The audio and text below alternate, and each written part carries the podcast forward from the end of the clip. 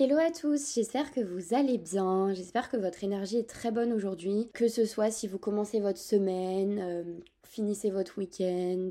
On m'a dit la dernière fois qu'on m'avait écouté en allant courir, donc euh, que votre running se fasse bien.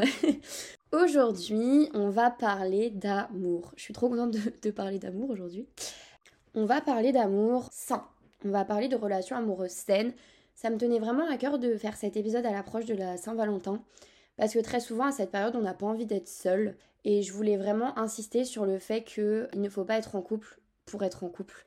Il ne faut pas être en couple juste pour pas être seul. Il ne faut pas être en couple parce qu'on a envie de, de raconter sa journée à quelqu'un euh, le soir. Il ne faut pas être en couple parce que vos amis vous disent à quel point euh, leur couple est génial, que vous, vous avez envie de connaître ça également.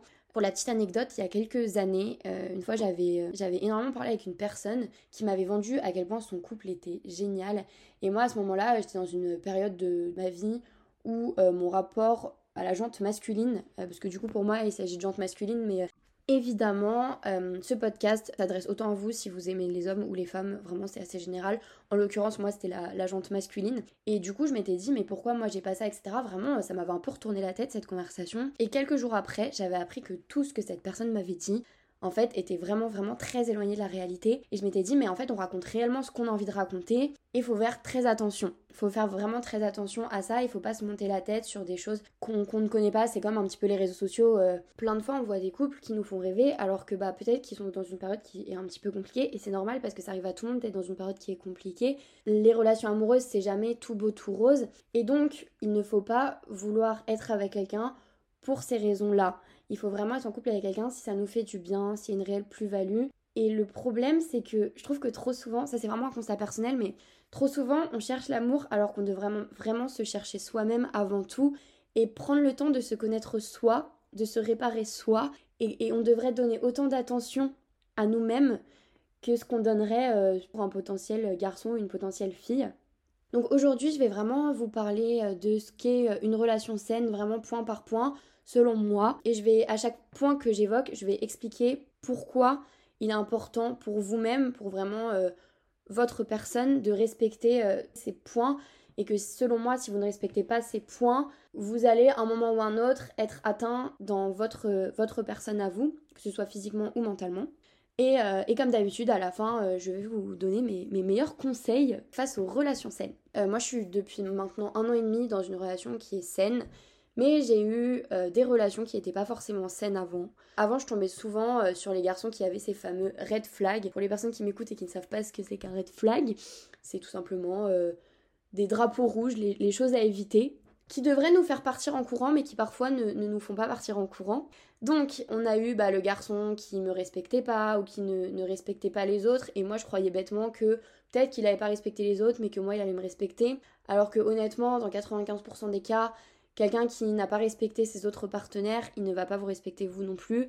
C'est pas parce que vous, vous n'avez pas de valeur, c'est tout simplement parce que cette personne n'en a pas.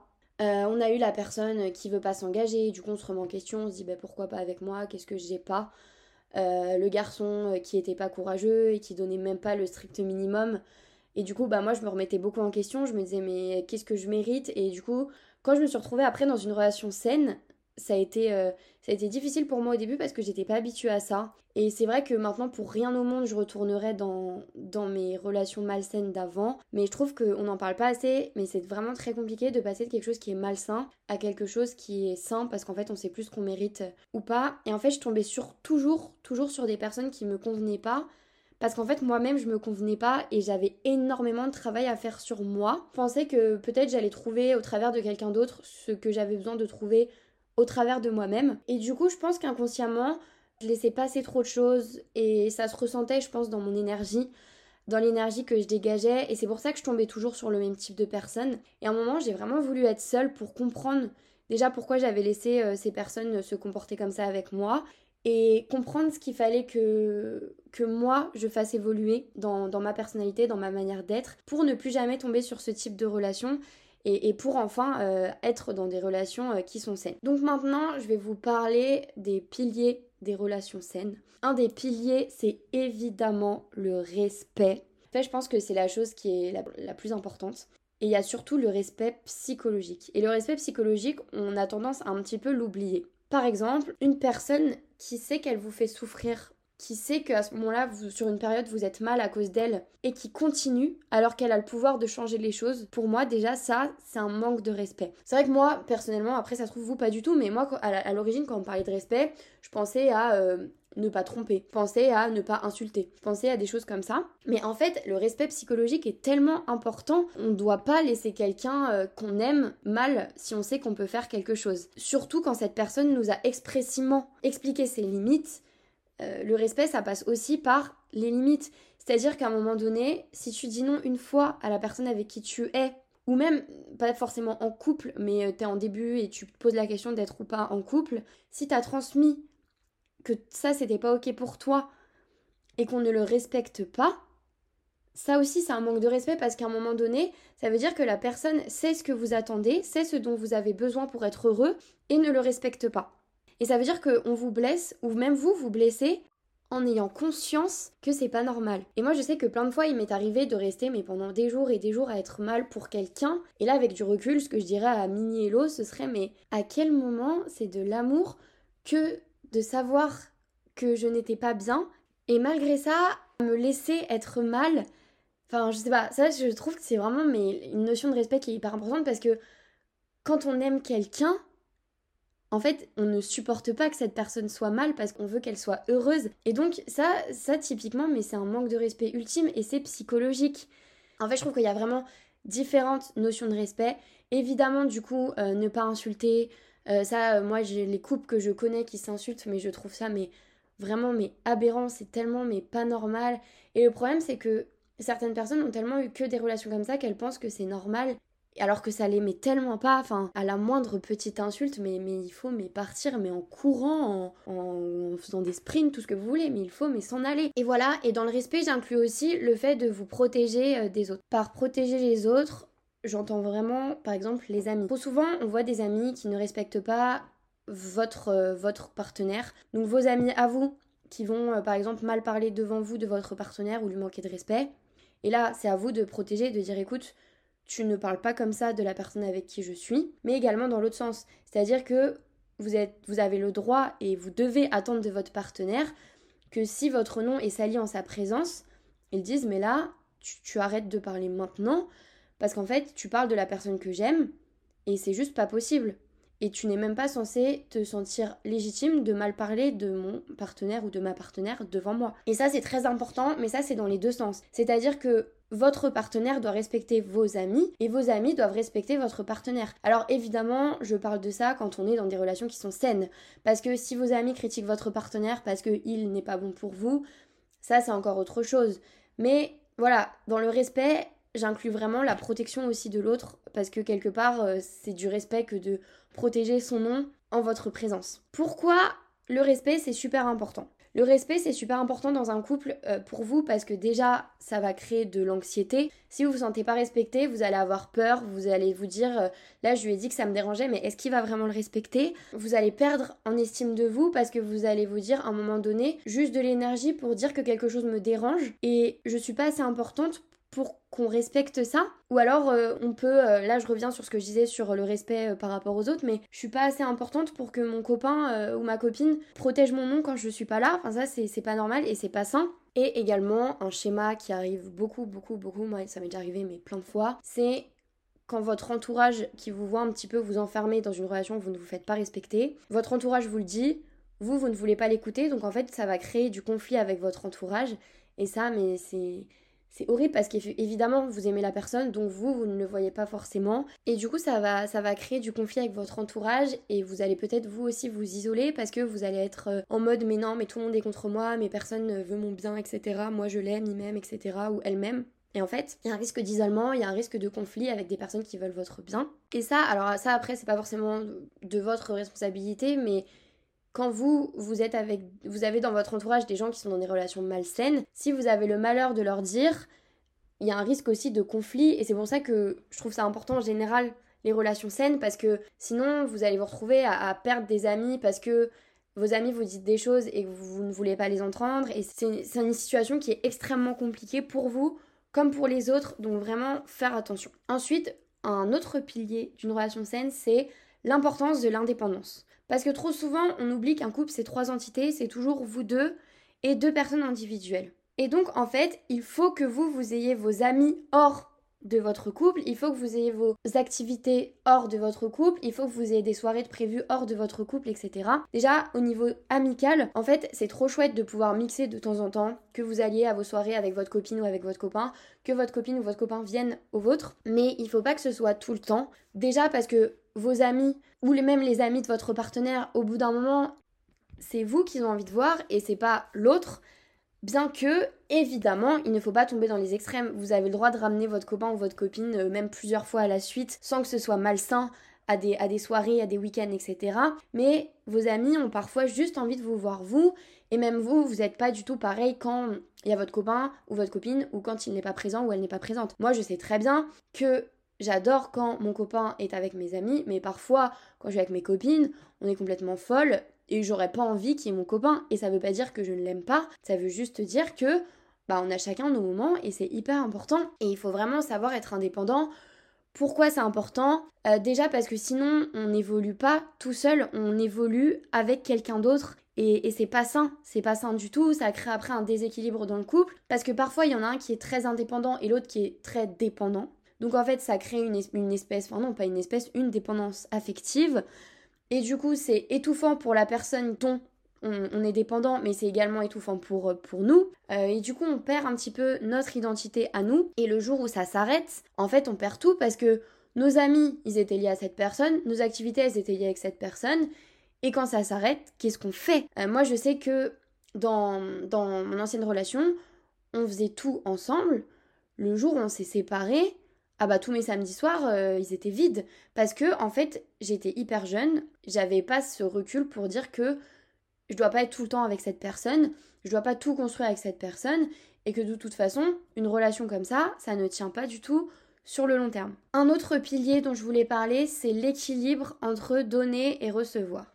Dans un couple, une personne ne doit pas tout porter et le couple ne doit pas toujours aller au rythme d'une seule et même personne. Même si évidemment, selon les périodes, parfois bah, on va plus en faire pour une personne en fonction de la dynamique du moment, etc. Mais il doit y avoir un réel équilibre entre les décisions, entre les efforts, entre les responsabilités.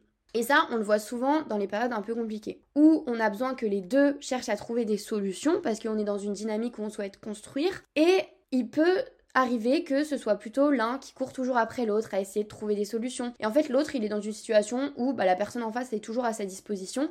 Et donc, lui n'a rien à faire. Lui ne, ne construit pas.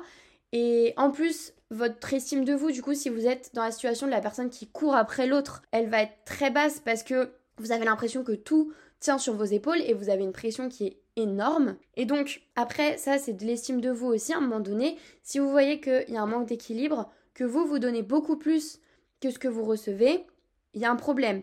Au même titre que si vous vous rendez compte là, euh, en écoutant ça, que la personne en face vous donne énormément et vous vous donnez beaucoup moins, là, il y a un souci et il faut travailler là-dessus. Et par l'équilibre, j'entends aussi par exemple le nombre de couples que j'ai vus où souvent les filles, mais j'imagine que ça doit arriver dans les deux sens, sont beaucoup trop maternantes vis-à-vis de leurs copains euh, ou de leurs copines et en fait, ça, par exemple, c'est un signe de déséquilibre.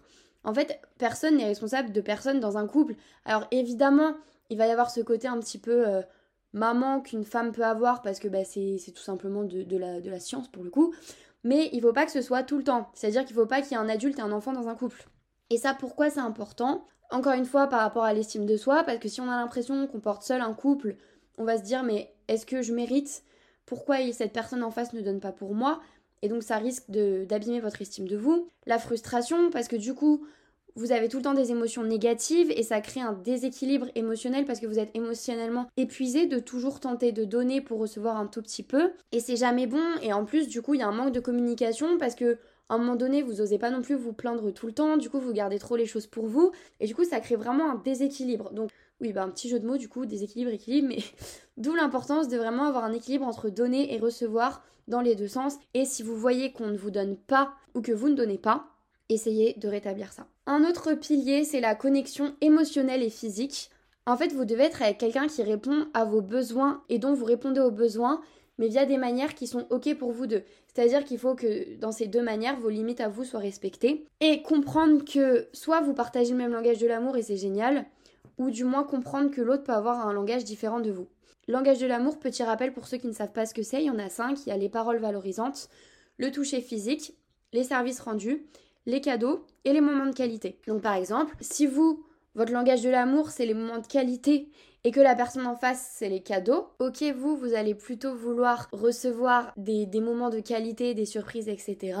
Et la personne, elle va peut-être plus vous offrir des cadeaux parce que elle, c'est sa manière d'être et c'est sa manière de vous aimer. Mais voilà, dans ces moments-là, je pense qu'il y a un, un équilibre à trouver. Vous comprendre que peut-être que lui, il faut peut-être plus lui offrir des cadeaux mais tout en essayant de euh, mener la personne vers des moments de qualité et inversement. Et donc ça, il faut qu'il y ait cette connexion émotionnelle vraiment de se dire on a envie de faire quelque chose et après il y a évidemment la petite part qu'on n'explique pas qui fait que c'est cette personne et pas, pas une autre. Mais au travers de la compréhension des besoins et des différents langages, vous arriverez à une connexion émotionnelle qui est beaucoup plus forte parce que vous verrez des moments qui sont beaucoup plus forts. Et enfin, dernier critère euh, qui est vraiment le soutien et le grandir ensemble. Il faut que votre partenaire soit autant impliquée que vous dans les projets euh, et qu'elle vous soutienne complètement, qu'elle veuille totalement votre bien. Typiquement, moi, un exemple hyper concret, comme vous le savez du coup, puisque vous êtes ici, j'ai sorti mes podcasts, j'ai commencé à faire des podcasts il y a un mois maintenant, vous pouvez être sûr que tous les, tous les dimanches soirs, vous aurez une petite story de mon copain qui dit nouveau podcast parce que il me soutient au même titre que moi bah, quand il est parti euh, en Malaisie et qu'il faisait un petit peu le tour, il voyageait, etc. J'ai regardé avec lui, euh, j'ai cherché plein d'endroits qui pouvaient faire, euh, trucs qui pouvaient être chouettes. Quand il cherchait un stage, et bah, je lui disais est-ce que tu veux qu'on fasse des entretiens blancs, etc. Parce que on grandit ensemble et que on se soutient dans nos projets. Et ça, c'est hyper important de construire ensemble et de se faire grandir. Et encore une fois, je suis intimement convaincue qu'il faut que la personne avec qui vous êtes vous apporte quelque chose dans votre vie au-delà de l'attention ou de l'amour. Il faut qu'il y ait ce truc de ok on se soutient, ok on grandit ensemble, on se tire vers le haut. C'est hyper important aussi que personne n'impose à personne ses idées, même si elles peuvent avoir des répercussions sur le couple. Par exemple, euh, il y a énormément de gens aujourd'hui qui sont en relation à distance parce qu'il y en a un des deux qui rêvait d'aller faire ses études à l'étranger, parce qu'il y en a un des deux qui rêvait d'être acteur il fallait absolument qu'il parte à Hollywood, parce qu'il y en a un des deux qui rêvait d'être mannequin il fallait qu'il parte en Espagne, enfin j'en sais rien, mais ce que je veux dire c'est que si quelque chose est important pour votre partenaire, même si pour vous ça peut être compliqué à vivre, il faut que vous le poussiez à le faire parce que c'est son épanouissement quelque part. Même si si vous vous rendez compte que vous n'êtes pas heureux, ce sera pas sain et donc il faudra faire en sorte que ça devienne sain ou de quitter malheureusement la relation si c'est vraiment insurmontable parce que ça fait partie de vos limites. Mais ce que je veux dire, c'est qu'il ne faut pas que le couple soit une limite au grandir ensemble. Et donc vraiment comprendre ce que la personne nous apporte parce que en fait, il y a énormément de relations qui sont portées seulement sur l'amour et qui ne dureront pas parce qu'il y a un gros écart par exemple dans l'ambition. Et si vous êtes avec quelqu'un de très ambitieux et que vous, vous ne l'êtes pas forcément, à un moment cette personne elle va se retrouver bloquée dans son grandir à elle parce que vous, vous ne l'êtes pas. Alors peut-être qu'elle vous tirera un petit peu dans le côté ambitieux, mais vous, vous ne la tirerez pas parce que de base vous ne l'êtes pas du tout. Et donc à un moment donné, vous stagnerez parce que vous ne serez pas heureux et vous n'aurez pas ce dont vous avez besoin parce que vous avez finalement pas de valeur commune ou peut-être pas assez pour qu'un couple fonctionne. Maintenant, on va passer aux conseils pratiques pour créer slash entretenir des relations amoureuses saines, sachant que, encore une fois, c'est pas parce qu'il y a un petit problème dans votre couple que c'est la fin du monde. Je trouve qu'il y a les choses vraiment essentielles, et ça revient, ça va, ça va être le premier conseil d'ailleurs, qui est de ne pas faire de concessions sur l'essentiel. Parce qu'en fait, un couple, c'est des concessions tout le temps. C'est normal, ça fait partie de l'équilibre. Mais il y a des choses essentielles pour vous auxquelles vous ne devez pas renoncer. Par exemple, je suis fan de la Star Academy, donc très d'actualité. Quand euh, quelqu'un part à la Star Academy, si il ou elle est en couple, il faut qu'il accepte que son copain ou sa copine parte pendant plusieurs semaines dans un château avec plein de jeunes et qu'il n'ait aucun contact avec lui. Si demain, vous voulez faire la Star Academy, c'est votre rêve ultime, mais que votre copain ou votre copine n'est pas OK avec le fait de ne pas pouvoir vous contacter pendant X jours. Et bah ça c'est juste pas possible pour vous parce qu'en fait ça voudrait dire que la personne en face de vous, elle vous bloque sur quelque chose que vous rêvez de faire, c'est votre rêve, c'est essentiel pour vous, et donc il faut arrêter la relation parce que vous ne pouvez pas faire de concessions sur votre essentiel à vous. Et ça vraiment, désolé du terme, mais je trouve que c'est une connerie monumentale que de renoncer à quelque chose qui est vraiment très important pour nous pour quelqu'un d'autre parce que la seule personne avec qui vous serez toute votre vie c'est vous et donc c'est à vous de saisir vos opportunités et de ne pas vous bloquer pour quelqu'un d'autre. Un deuxième conseil que j'aimerais vraiment donner, et s'il y a un seul conseil que vous devez retenir, ce serait vraiment lui, c'est prenez soin de vous en premier, sinon votre couple n'ira pas bien. C'est de vraiment comprendre les choses sur lesquelles vous, vous avez besoin de travailler, faire un petit peu une rétrospection de ce qui n'a pas fonctionné dans vos relations passées, de vos, vos faiblesses, de tout ça, et, et comprendre et peut-être aller vous faire aider si vous en avez besoin. Tant que vous, vous n'allez pas bien, votre couple ira pas bien. Et je fais un petit parallèle avec euh, mon dernier podcast sur le fait de ne pas prendre les choses personnellement, mais en fait, ce que vous prenez personnellement, dans votre couple par exemple, ce qui, ce qui vous choque, ce qui vous fait du mal, c'est vos faiblesses à vous. Et vous avez besoin de travailler sur ça, sinon ça va être insupportable pour vous, mais ça va aussi être insupportable pour la personne en face. Je le disais la dernière fois, mais la jalousie, si vous, vous réglez pas vos problèmes de jalousie, votre couple n'ira pas bien parce que vous, vous n'allez pas bien. Et par exemple, si vous voulez faire un gâteau au yaourt, mais que votre yaourt il est périmé, votre gâteau il sera pas bon. Et ben un couple c'est complètement, mais complètement la même chose. Troisième conseil, alors ça je sais que pas tout le monde sera d'accord avec moi, mais ne pas tout le temps se voir. Ne pas se voir tous les jours. Alors c'est particulièrement au début on a envie de se voir tout le temps parce que c'est la passion, etc. Mais en fait, si on se voit tous les jours, déjà on rentre un petit peu dans une routine. Vraiment c'est le meilleur moyen de rentrer dans une routine. Et ensuite on fait des moments qui sont pas forcément de qualité. C'est-à-dire qu'on va se voir chez l'un ou chez l'autre et on va oublier que bah on peut aller au resto parce qu'on va dire ah bah non ça va coûter de l'argent. On va oublier qu'on peut partir en week-end parce que ah bah non c'est bon on peut dormir chez toi ou chez moi. Et en plus bah du coup vous allez vous voir beaucoup et vous allez en oublier que bah, vous pouvez faire des soirées avec vos copains, vous pouvez faire des soirées avec vos copines, vous voulez partir en week-end avec vos copains, vous pouvez partir en week-end avec vos copines. Et ça pareil c'est quelque chose qui sur le long terme n'est pas sain parce qu'en fait votre vie va tourner autour de l'un ou autour de l'autre. Vous allez vous habituer à vous voir tout le temps et vous oubliez les moments de qualité et vous rentrez dans une routine et c'est pas bon. Ça, la routine, je dis pas forcément que c'est malsain, c'est plus le côté euh, que toute ta vie tourne autour d'une personne qui est malsain. Je trouve qu'une routine, c'est pas bon et le meilleur moyen de ne pas avoir cette routine, c'est de ne pas se voir tout le temps. Puis même après, euh, je trouve qu'on a rien à se raconter. Enfin, pour moi, vraiment, les couples qui tiennent le plus longtemps, c'est les couples qui se voient le moins. Typiquement, euh, je trouve que les relations à distance, alors c'est hyper compliqué les relations à distance, vraiment. Moi-même, j'en ai souffert énormément. Mais au moins, la relation à distance, ça entretient énormément la flamme parce qu'en fait, on se manque et du coup, on se revoit. Et ça, c'est un exemple du fait qu'il faut pas se voir tout le temps parce que finalement, on a beau pas s'être revu, quand on se revoit, c'est génial parce que c'est pas parce qu'on ne se parle pas ou qu'on ne se voit pas que l'amour part. By the way, euh... Ok, en fait, petite anecdote, je dis tout le temps by the way dans la vie de tous les jours depuis quelques temps maintenant. Et tout le monde en a marre. Et là, je viens de me rendre compte que du coup, je viens de le faire dans ce podcast. On en arrive au, point où je le dis tellement que je le dis dans mes podcasts. Mais je vais laisser cette partie au montage parce que ça fera rire les gens qui m'entendent le dire à longueur de journée. Bref, je voulais dire que ça s'applique moins évidemment aux personnes qui habitent ensemble, parce que du coup, forcément, elles se voient tout le temps. Mais l'importance de ne pas tenir une routine est aussi hyper importante pour les gens qui habitent ensemble et de, euh, même si on habite ensemble, ne pas être en mode ok bah ce soir on est que ensemble et j'oublie de euh, aller faire une petite planche de charcuterie avec mes copines en extérieur et c'est génial. Quatrième conseil, communiquer très important, ok, ça je pense qu'on vous l'a dit, redit et re-redit, mais un truc que je trouve on ne dit pas assez, c'est communiquer mais de la bonne manière. Moi avant, euh, comme depuis que je suis enfant, on me dit communique, communique, communique, mais je communiquais mais sur mes tout, mais c'était hyper chiant. Et vraiment, avec du recul, j'ai envie de me dire, mais Elodie, euh, communique-moi. et ça, euh, pareil, personne n'en parle. Mais il faut pas communiquer tout le temps sur tout, parce que parfois, il faut juste savoir prendre sur soi. Évidemment qu'il faut communiquer sur ses ressentis, mais on n'est pas obligé de tout dire tout le temps. Parce qu'en en fait, moi, avant, je pensais que si je communiquais pas direct, ça voulait dire que je posais pas mes limites. Bah, du coup, le problème, c'est que bah, je communiquais tout le temps. Mais vraiment tout le temps. Alors que, un, il y a toujours un moment dire les choses. C'est-à-dire que ça aussi c'est de la bienveillance, mais si vous savez que aujourd'hui c'est un jour hyper important pour votre partenaire, vous n'allez pas lui dire aujourd'hui, ok, ça, ça m'a fait de la peine, ok, ça, je comprends pas pourquoi tu l'as fait. Vous lui direz à un autre moment, la Terre ne va pas s'arrêter de tourner maintenant, il vaut mieux le faire quand il sera dans de meilleures conditions et aussi apprendre ce qu'on a besoin de communiquer ou non. On n'est pas obligé de communiquer vraiment sur tout, tout, tout. Il faut prendre sur soi parfois parce que l'erreur est humaine aussi. Si par contre ça se répète, si c'est vraiment un truc qui nous dérange profondément, on le dit. Cinquième conseil, euh, vraiment expliquer clairement et demander clairement à votre partenaire les limites. Quels sont ses principes de base?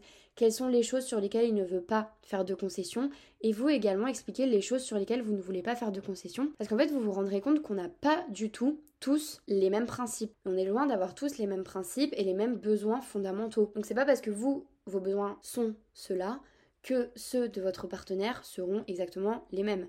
Et donc, il faut que vous, vous respectiez les limites données par la personne qui est en face de vous, au même titre que la personne doit respecter les vôtres. Et il faut aussi surtout comprendre, se mettre à la place de l'autre et se dire, ok, là moi, ça, ça m'aurait pas du tout choqué, mais la personne, ça la choque et je dois respecter que la personne n'est pas à l'aise avec ça. Et ça, alors, petite transition pour le sixième conseil, du coup, mettez votre partenaire en sécurité émotionnelle et ayez de la gratitude pour les petites choses. Au niveau de la sécurité émotionnelle, en fait, il y a le non-jugement. C'est-à-dire qu'à un moment donné, ok, moi, si tu t'étais comporté de cette manière avec moi, j'aurais eu aucun souci. Par contre, toi, ça te blesse. Donc si toi ça te blesse, j'entends que ça te blesse et un ressenti est toujours légitime. Après comme d'habitude, il y a le fond et la forme, il y a la manière de le dire, mais quoi que vous pensiez, si ça provoque quelque chose en vous, si ça vous fait réagir, c'est OK et la personne en face de vous doit être OK aussi avec ça et vous devez aussi être OK avec la réaction de la personne en face de vous. Évidemment, sans tomber toujours dans les extrêmes, comme je disais sur la jalousie, sur les, les comptes à rendre, sur plein de choses. Mais si quelqu'un vous dit ça, ça m'a fait de la peine, et eh bah ok, ça t'a fait de la peine, j'en suis désolée, et qu'est-ce que je peux faire pour que j'évite de me comporter comme ça la prochaine fois, ou du moins pour que toi ça t'atteigne moins, ou, ou, les choses comme ça? Parce que sinon après on se sent plus légitime d'exprimer nos ressentis, on se sent jugé en permanence, et c'est pas bon, on sera pas bien. Et enfin, petit tips, ayez de la gratitude et surtout communiquez cette gratitude, mais même sur des petites choses.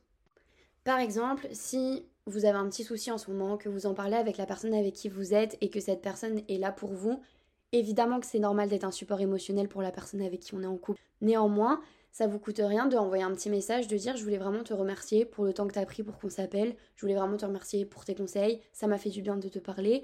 Parce que du coup, la personne en face, ça lui fait du bien de se dire ah bah c'est chouette, elle, comprend que j'ai pris du temps dans ma journée pour elle et ça lui fait plaisir et du coup ce sont des choses qui sont positives et voilà ça vous coûte rien, la personne ça lui fait plaisir, vous vous êtes d'autant plus conscient que quelqu'un est présent pour vous et que c'est chouette et voilà. Donc j'espère que ce podcast vous aura plu, si ça vous a plu n'hésitez pas encore une fois à me mettre des petits likes sur Apple Podcast, sur Spotify, tout ça, tout ça, toujours la même chanson. Mais vraiment, pour mon référencement, c'est trop important. Et je travaille énormément sur ces podcasts, donc, euh, donc plus ça touche de monde, euh, plus, je suis, plus je suis heureuse. Merci pour votre écoute. J'espère que vous allez passer euh, une bonne semaine. J'espère que vous allez passer une bonne Saint-Valentin si vous êtes en couple et que votre Saint-Valentin ne va pas être devant le match du PSG. Parce que je me doute que certaines filles ou certains garçons vont se faire abandonner pour le match du PSG. Et si vous êtes tout seul, et bah faites-vous une super soirée solo ou alors faites une soirée avec des copains, avec des copines, une anti-Saint-Valentin comme on dit. Voilà. Merci pour votre écoute et je vous dis à la semaine prochaine.